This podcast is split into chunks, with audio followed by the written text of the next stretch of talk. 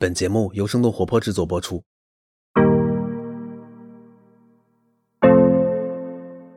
Hello，大家好，欢迎收听反潮流俱乐部，我是这期节目的主播十一。俱乐部呢，现在可以说是时尚潮流文化的催生地之一了。嗯，不仅是音乐爱好者，现在越来越多的人呢，也会开始去俱乐部里面享受音乐和跳舞文化。可以说，对于很多人来说，俱乐部已经慢慢的快变成一种生活方式了。对于我们来说呢，俱乐部更多是一个休闲娱乐的场所，但对于在当中工作的人来说呢，俱乐部这三个字有了更多的意义和内涵。接下来呢，要先请出我们今天的嘉宾，他是北京现在著名的俱乐部叫做招待所的店长，准确说是前店长，一位长发飘飘的帅气小伙，他叫做思成，非常欢迎你来到我们的节目当中来做客。Hello，大家好，我是思成，之前在招待所工作。那所以今天呢，我们想请思成来跟我们聊聊这个在俱乐部、在夜场的工作是什么样的，以及他的各种就是看到的各种蹦迪的稀奇古怪的事情，或者一些俱乐部背后鲜为人知的秘闻。当然啦，也会聊聊他是经历了一些什么才会选择这个在夜场这么辛苦的地方工作，以及我们可能也会有一些我们对这个文化的一些小看法。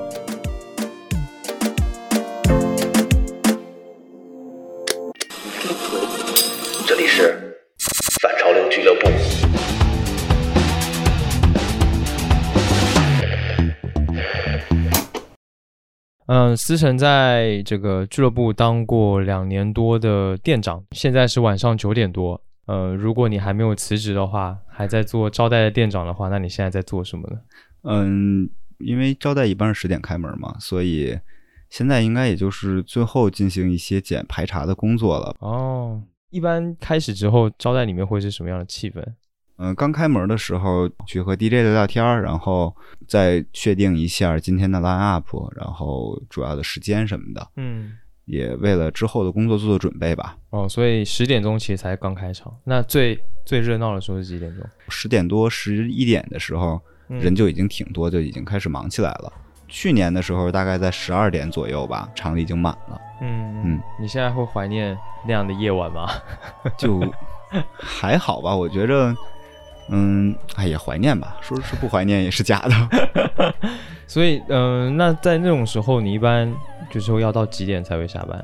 一般是招待是六点钟关音乐，但是比如今天 party 氛围很好啊，然后客人不想走，DJ 也不想停，就会往后再延一延，具体时间是完全不一定的。你你们最持续了最长时间的一次有多久？我最晚一次应该是去年阿包 blank 来招待的时候，然后大概到了我走的时候，可能九点多了吧。OK，好，那下面我们先来聊一聊你这个蹦迪生涯。嗯，你还记得你第一次蹦迪是什么时候吗？是十八岁上大学的时候，嗯嗯就是刚上了大学，总有一种感觉，就是啊，终于没人管了，然后对对对家里又会稍微多给一点生活费，然后就会之前北京就是比较学生去的比较多的，就像五道口、Global 啊、Sensation，其他的有没有再开的不知道了，就是一些商业俱乐部。嗯当时有很多同学都是那种，哎，他们可能高中就出来玩过，就去玩过，然后比较轻车熟路，或者说，呃，知道怎么玩。然后我当时，呃，第一反应就是，我是不是应该装的比较老手一点儿，这样就不会很尴尬吧？嗯后来发现，呃，其实去了也就是喝喝酒，然后聊聊天儿。那会儿也不会跳舞啊，也不会什么，就啊喝醉了，然后吃个肯德基，然后打车回学校。那你还记得当时你第一次进夜店吗？嗯当时是什么样的场景？这确实觉得声音好大呀，可能确实跟做广播体操什么不太一样。那你第一次蹦迪是什么感觉？你你就你们就傻坐吗？在那边就坐着喝酒吗？不呃不跳两下扭两下？大家有人会就商业俱乐部的跳舞方式吧，就是比如说蹦一蹦啊，甩甩胳膊啊那种，举把手举起来这种，然后 Put your hands up，然后这种跟下面大喊，反正商业俱乐部确实气氛很重要，我觉得是俱乐部气氛都很重要。嗯，但他们那种气氛的，他那种造势方式，可能就是 DJ 或者 MC 说两句话呀，然后喷喷烟呀，撒撒花儿啊，就撒撒那种亮片儿什么的。哦，对对对，嗯，当时感觉就是哎，挺热闹的。做了乐队之后，就觉着呃，可能商业俱乐部就夜店可能哎比较俗，没意思啊。呃，当时小时候嘛，你当时应该也没有想到自己以后会去俱乐部工作吧？嗯，对，当时 完全没有想到的可能，就是大一的时候没有想过自己之后大概做什么工作，就觉着嗯，高考完了高兴玩呗。然后大二的时候就觉着梦想就是做职业乐手吧。大二的时候，那当时北京都是些什么样的俱乐部？除了商业俱乐部以外，我接触到的北京就是达达和灯笼。嗯，因为之前那个工作在呃安定门，然后离家也不是很远，一般下班之后就会跟朋友去鼓楼喝喝酒，喝完酒之后就会去大大待一会儿。如果有时间的话，或者有精力的话，可能会在转场去灯笼待一会儿。所以你在进招待之前是在排练室里打工？嗯，对，在排练室里，然后主要负责包括一些录音啊的工作，然后还有日常设备维护。嗯，呃，录音室还会做一些设备租赁，就是舞台搭建这种，确实学到了很多知识吧。嗯嗯，OK，那是什么样的契机让你进入招待呢？那会儿做乐队，然后又是学生队嘛，首先比较穷，然后嗯，你这个琴啊、效果器啊，永远是买不完的。我又不是很容易能控制好自己，老想换设备是吧？，对，当时就特别穷，甚至还受到了学生贷的蛊惑，欠了一些学生贷。当时其实自己特别沮丧，就是又穷，然后还会被追债，然后觉得自己特别一事无成，然后只想着是多打打工嘛。天哪，你当当时欠了多少钱啊？几千？呃，一万两万一两万吧。一两万？嗯在大三的时候，对，哦，因为当时。对，因为当时换了一把琴，哦然后后来就是我持续的一个同事，他先我去的招待，然后就就给我讲，哎，四生有一酒吧，说那个工资给特高啊，是吗？然后我就去了，去了之后，当时特别搞笑，就是嗯，招待的主理人之一，呃，付燕老师，他去了之后，他对我的第一印象是。因为留着长头发，扎着辫子，然后嗯穿，当时夏天穿了一个比较宽松的衣服，然后他第一印象就是说，觉着思成呃像个古代人。然后一开始去面试的八元嘛，当时年纪小，不觉着熬夜是个事情啊。我去网吧玩游戏也是一宿，然后跟家里弹琴也是一宿，喝酒也是一宿，那还不如挣挣钱呢。养成了一个觉着挣钱是乐趣的这么一个好习惯吧。这个习惯是你欠的债之后养成的吗？啊，对，所以你当时在进招待的时候就是在酒吧台嗯，就调酒。不过你你你当时就会调酒了吗？还是呃什么时候学的？当时完全不会，所以是进去之后才开始学的。反正就一步一步教嘛。因为俱乐部的调酒比较简单，金汤力什么的这种 确实挺简单的。对对是吧？对。当时我们玩了一个游戏，就是那会儿哦，做汉堡的游戏，就是比如说你拿一个放一个面包上去，放一个生菜，放一个肉饼就结束了。招待吧台的第一反应就是，我说啊，这不跟玩游戏一样吗？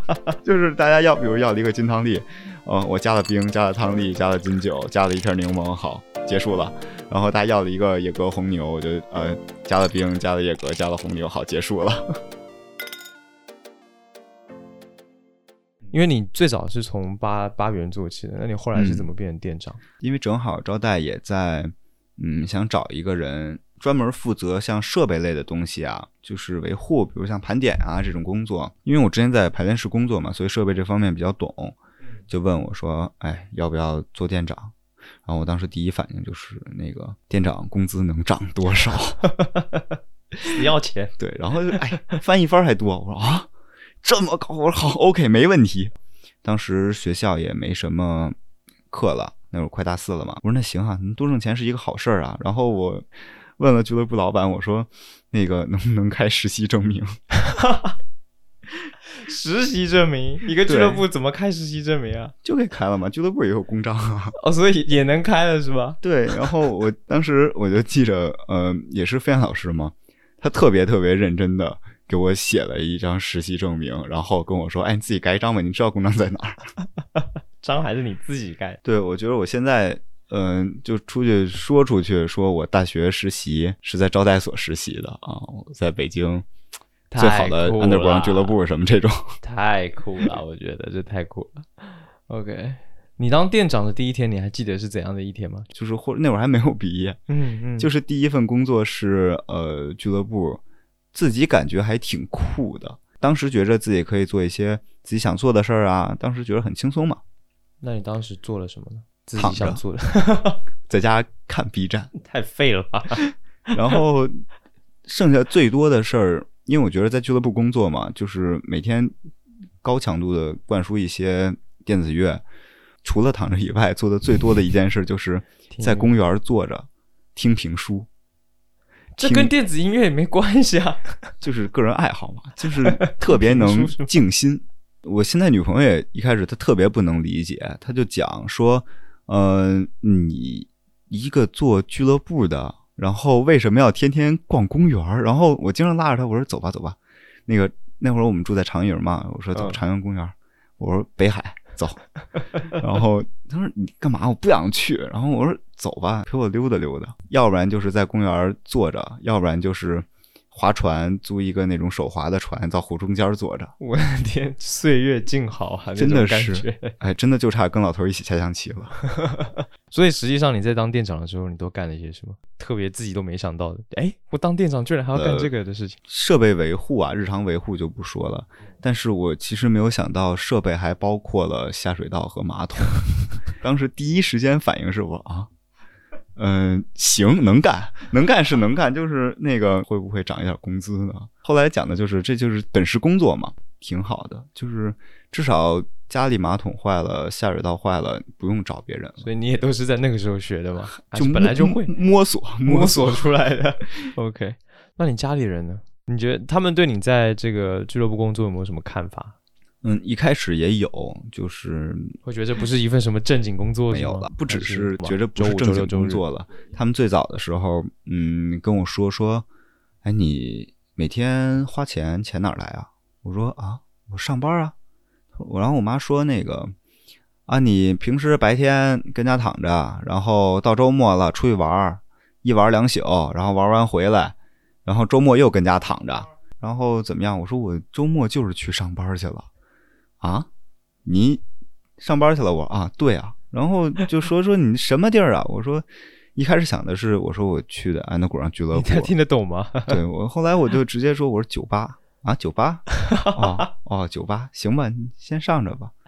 后来慢慢慢慢跟我爸妈聊一点工作上的事儿之后，然后他们逐渐也接受了吧，因为我父母还是比较新派的父母，所以你还是跟他们解释了吗？解释你的工作内容是吗？我用了一年多的时间解释通的。你是怎么解释的？慢慢讲讲一点，比如说像，哎，今天俱乐部那个流水比较好，或者说今天那个活动人比较多，嗯他们会真正相，首先先让他们真正相信这是一份工作，也花了时间蛮长的，其实还挺累的。一年多，对，我妈我爸最大的转变啊，就是我在这次辞职之后，妈给我讲说，嗯你虽然辞职了，但是人家对你一直很好。呃，如果招待有什么需要帮忙的时候，就直接去，你也别跟人要钱什么的。然后我说是，我知道，我知道，因为他们年轻时候就是做买卖的。那会儿我父母他们也年轻嘛，就是大家都是年轻人，以年轻人的心态来想，那会儿挣钱多，挣钱快，也会去一些像当时国贸那边有蓝带酒吧呀，就是那种哦是最初的俱乐部雏形吧，算是也会去花钱玩啊什么的。我哎，真特别好。确实也蛮感谢他们能理解的。嗯，OK，那下面就来聊一聊你在俱乐部工作的时候看嗯过的那些很奇葩、很匪夷所思的，甚至有点猎奇的事情，可以吗？就说近期看到的吧，可能是少见多怪了，但确实对于我来说，确实影响力很大。就是有一天在 party 的时候，呃，最后一个 DJ 他是成都的浩子，放歌过程中一直就是很好，很正常，一点儿，呃，包括接歌啊、mix 啊，什么问题都没有。我当时就是因为快就是快结束了嘛，然后在那儿等着他的时候，看到他放到最后一首歌最后几秒的时候，就整个人就是已经站不稳了，就是就要往后摔。他在摔倒的过程中，顺便 把他放的最后一首歌推子拉下来了。顺便，对，就他是昏倒了吗？还是对他就是昏倒了，不省人事了。就是，但是他呃拉歌的动作加上摔下去，一气呵成，感觉就是在演的一样。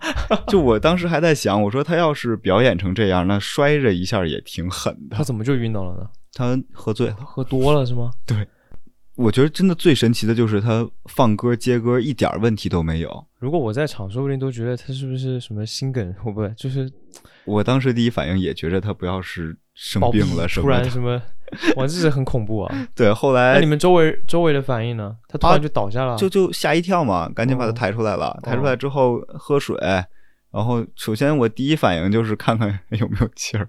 有没有气儿。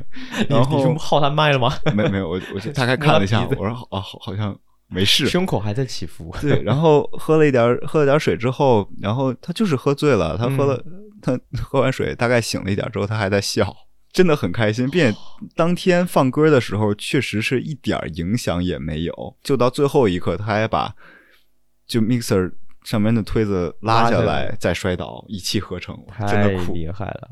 我觉得这专业。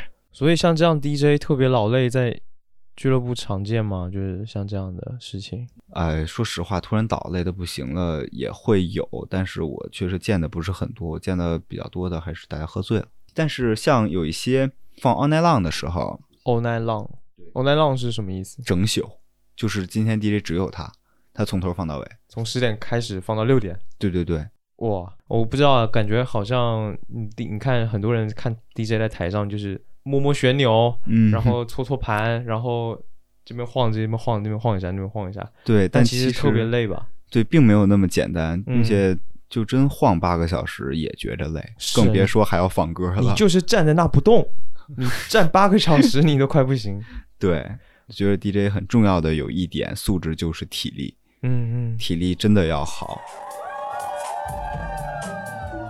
然后剩下的就是店里也会有一些喝醉的朋友，他们嗯会丢东西，嗯，嗯，他们会丢各种各样的东西，就是我觉得就差把女朋友、男朋友丢了，真的，就是衣服丢了这种事情就太常见了，丢手机，呃，丢耳机，然后一些配饰什么的。其实我就是在想的是，嗯，大家比如说那种贵重的东西就不要带了。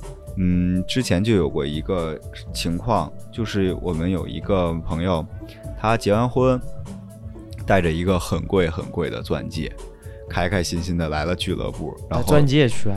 对他刚结婚嘛，然后就跳舞嘛，甩了一宿的手，戒指终于丢了。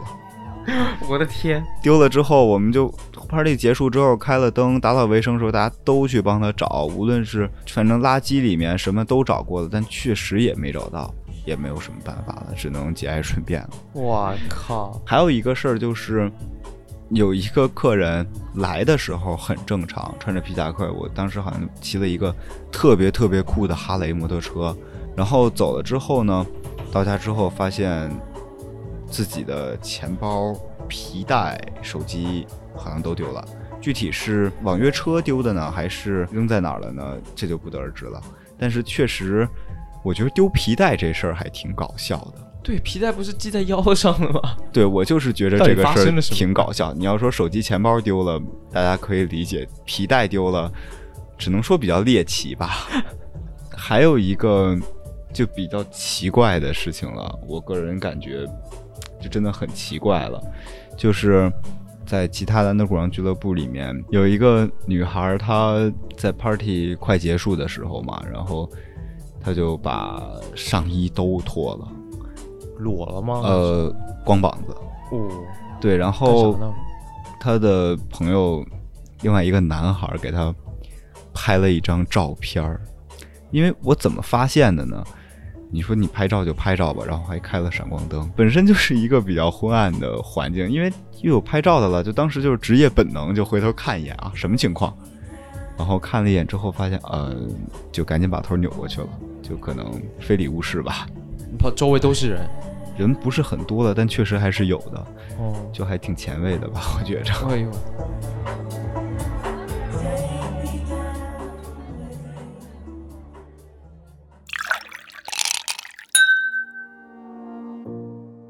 俱乐部的话题聊到一半，不管你有没有对俱乐部或蹦迪有新的了解，都不得不承认，它的确给许多人提供了一个逃出生活压力的出口。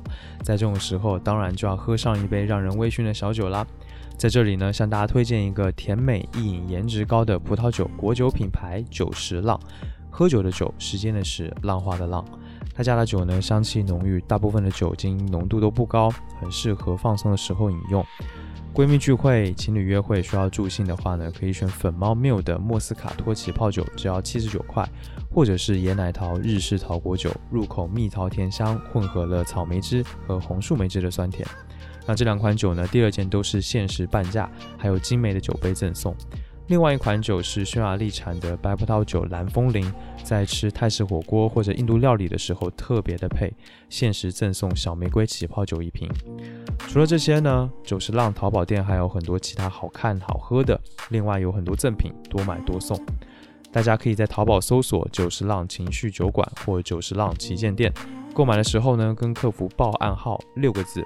反潮流俱乐部可以领到一张满两百减五十的优惠券，从现在起到十二月三十一号使用优惠券，产品优惠折扣的力度会比双十二还要大哦。当然啦，我们要特别提醒大家，适度饮酒，不要酒后驾车。好的，下面呢，让我们回到俱乐部的话题。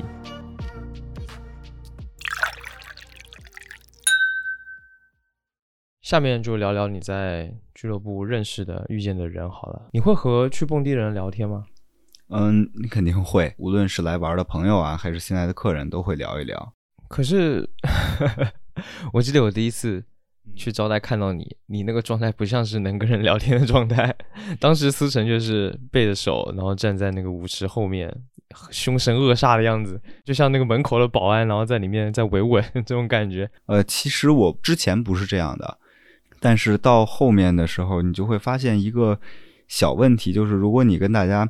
聊得很开心呀，玩得很好啊，嗯，有的客人会有一些不守规矩的行为出现，比如就拍照啊、开闪光灯这种，跟大家聊得很开心的时候，就大家不会听你的，就是觉着哎无所谓啦什么什么的，所以到后来，后来也有朋友们跟我讲说，嗯，哎，招待都挺好的，就是思成脸太臭了，我说没有办法，大家稍微听一点点话就好了，是吧？哎。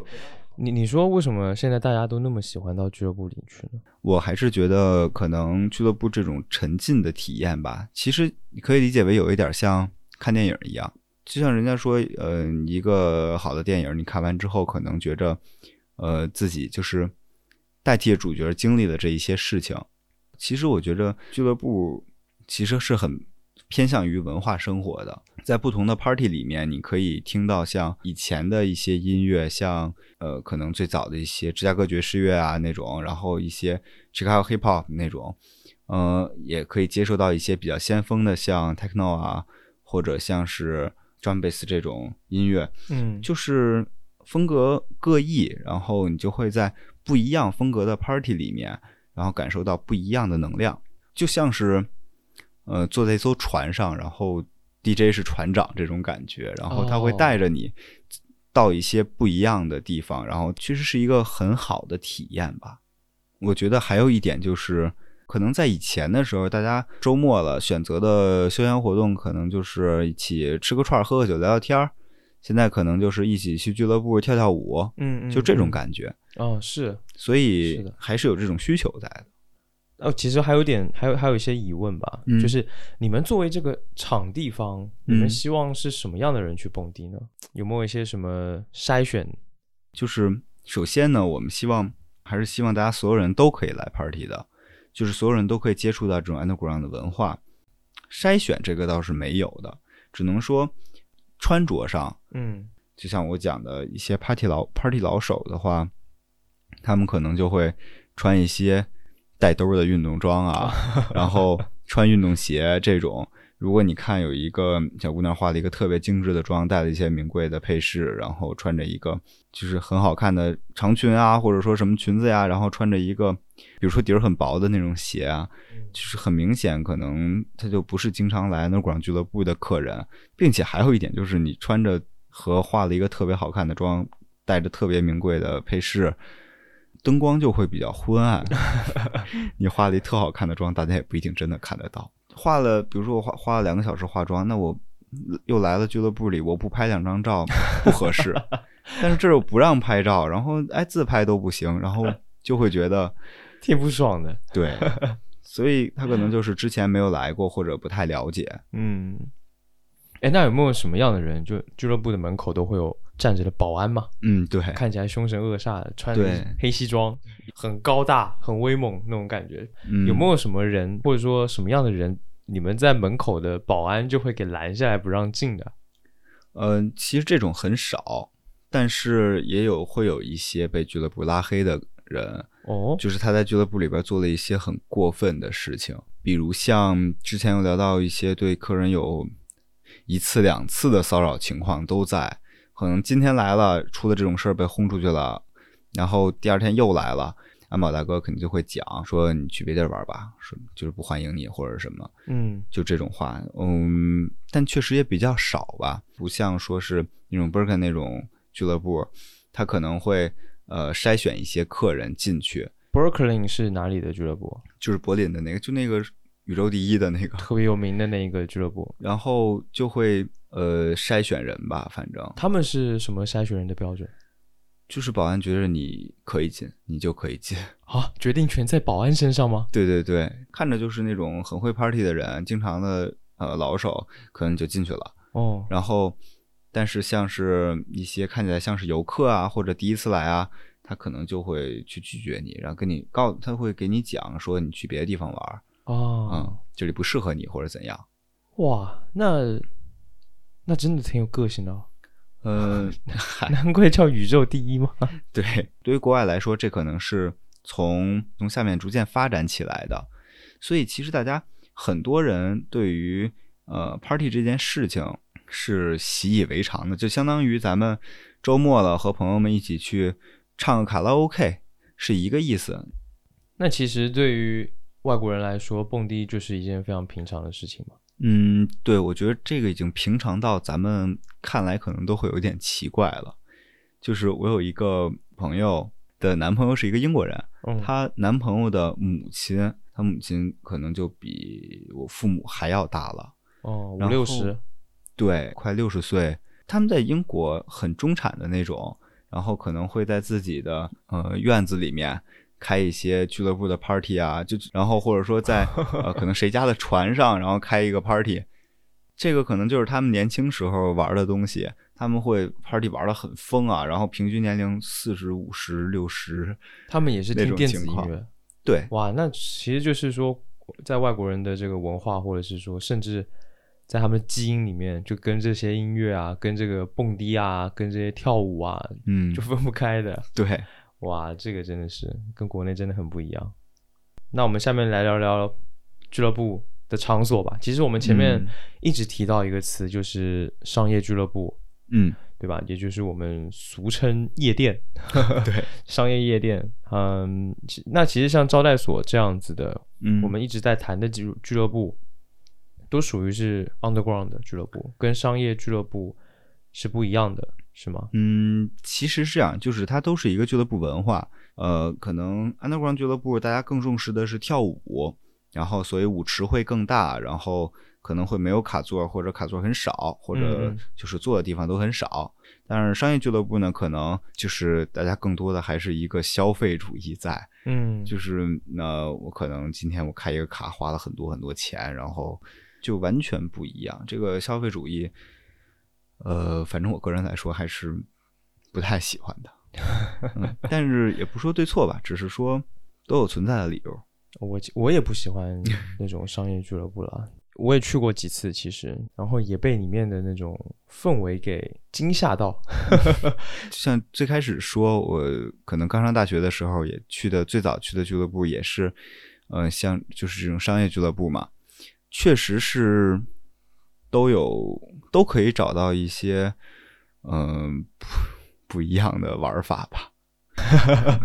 你是是是不是有什么想说没有说出来？呃，其实就是因为在招待做的太久了，个人还是对于商业俱乐部有一点点抵触在的。嗯，但是我只是觉着商业俱乐部里面好像不太平等。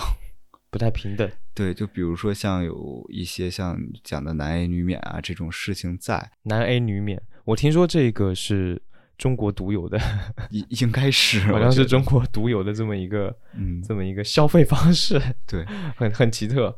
而且你刚刚说到这个感觉不平等，确实，因为毕竟里面就是一个你也一直说是就是消费主义比较重的一个场所嘛，嗯包括我观察下来，就是那种炫耀性消费特别多，开个特别贵、特别特别厉害的酒，然后就会有那个广播给你播报 几几桌几几桌，呃，开了什么什么酒，然后对，谢谢这位先生，谢谢 谢谢某某某先生的这样子，或者是甚至更厉害，就是或一排人抱着那瓶酒，然后绕场一周。然后再给你送到你的桌前，然后哎，就有一种怎么说呢，这种帝帝王王般的 对对帝王般的享受，就是这种感觉。所以里面还是攀比心，还感觉还还挺重的就是在里面。我觉得那里面很多就是就剩下攀比心了。哎，是啊，音乐呢，音乐也不好听。地下俱乐部的 Underground 俱乐部的音乐呢，无论是 Techno 还是 House 来说，它可能更冷静一点。嗯，然后，并且它里边想传达的内容里边包含的一些文化是都是有的。嗯，嗯，但是像呃商业俱乐部里面呢，它可能就是一个 BKD，然后大家就嗨起来了，然后就是 DJ 拉一下歌，然后去 MC 说几句话，然后喷点烟。你，们的双手，对，然后再直接把音乐推上去，起来，也是另就是另外一种音乐风格和另外一种视觉风格吧。那确实，哎，其实有的商业俱乐部做的确实还是不错的，你包括他那个场地的那个，比如说灯光效果啊，嗯，或者说甚至是一些工作人员的服务态度吧，就他们或者是节目的内容，内容嗯形式就特别，因为场地也很大就，特别多样。对，特别多样。例如说变装皇后，有时候也也会出现，嗯，或者说是一种像戏剧一样的那种音乐剧一样的那种节目，也可能出现在商业俱乐部。对，尤其像是前段时间的呃万圣节这种，嗯嗯，它的可能玩法就确实更多样吧。OK。除了北京之外，你有去过别的省市的俱乐部吗？别的地方的俱乐部？我有一个好朋友吧，他在青岛开了 Underground 俱乐部，青岛，对，嗯，就是青岛的宫，就是他虽然不是在青岛的城区里面，他是在青岛崂山区，嗯但是好处在于，他从俱乐部出来没几步就是海滩，然后就从俱乐部出门能看到海。虽然哇，这个并且感觉它太棒了。在我看来专业性的地方在于，他虽然场地不大，但是它的音响效果和音响的挑选也特别好。嗯然后还有之前就是提到的深圳的宋慧媛他们 OIL，嗯嗯，然后偶尔俱乐部现在也是可以说很知名了。嗯，对，就是它确实是填补了之前深圳的一个空缺吧，算是。嗯然后就是上海了，上海比如说奥啊、电梯四十四这种，嗯嗯嗯，也都是各有风格吧，反正。想补充的一个就是，呃，我有认识一家拉萨的 underground 俱乐部，拉萨，对，就是我之前也不知道俱乐部。对我之前也不知道，是我一个朋友，就是陈天卓，他去拉萨的时候，正好俱乐部老板在 ins ins 上看到他，给他留言说让他问他今天晚上能不能来演出，然后我们才知道的这家俱乐部。我觉着 能在拉萨开 underground 俱乐部这件事情来说，就已经是一件特别酷的职业了。呃，你要说是新疆，我都可以理解，因为新疆其实它无论是呃演出文化，还是说说唱啊这种，它在很久之前就有了。嗯它拉萨的不是说文化不好，主要一点是它可能因为海拔的原因，对呀、可能大家确实是。然后我有问过他，我说：“那你说去你们那儿玩要吸氧吗？”他说：“我们本地人，本地人其实没什么事儿，就还好。嗯然后但是游客的话。”建议还是那个要准备备一下。对我说：“那你吧台有吗？”他说：“吧台有。好吧，那最后还是回到你自己身上，就是你现在也从店长的位置上就辞职了吗？嗯那你现在还会去蹦迪吗？嗯，也会，就是自己更放松了，并且至少有一点，我不用去管大家拍照，可能也会说两句吧，但是不会像之前那么敏感了。呃，那你觉得现在你对蹦迪这个事情和你第一次嗯，蹦迪的时候的那种感受和认知发生了什么样的变化吗？就是说大了，就是可能确实学到一些做人的道理；说小了，就是学会怎么蹦迪了，可能。OK，好，那节目到这边也差不多结束吧。今天特别嗯感谢思成来跟我们分享这么多好玩有趣的蹦迪的事情，然后聊一聊他的一些经历，好吗？嗯，好，那节目到这里也差不多就结束啦。谢谢你听到最后。如果你有什么有意思的蹦迪经历，或者有任何评论或者意见，欢迎你在各个平台上来给反潮流俱乐部评分留言。我们下次再见，拜拜，拜拜。好了，那以上就是今天的节目。如果你喜欢，可以分享给你的朋友们，或者在你收听的平台上给我们的节目打分留言，这将对我们十分有帮助。那最后也请你关注生动活泼旗下的其他节目，我们下期不见不散。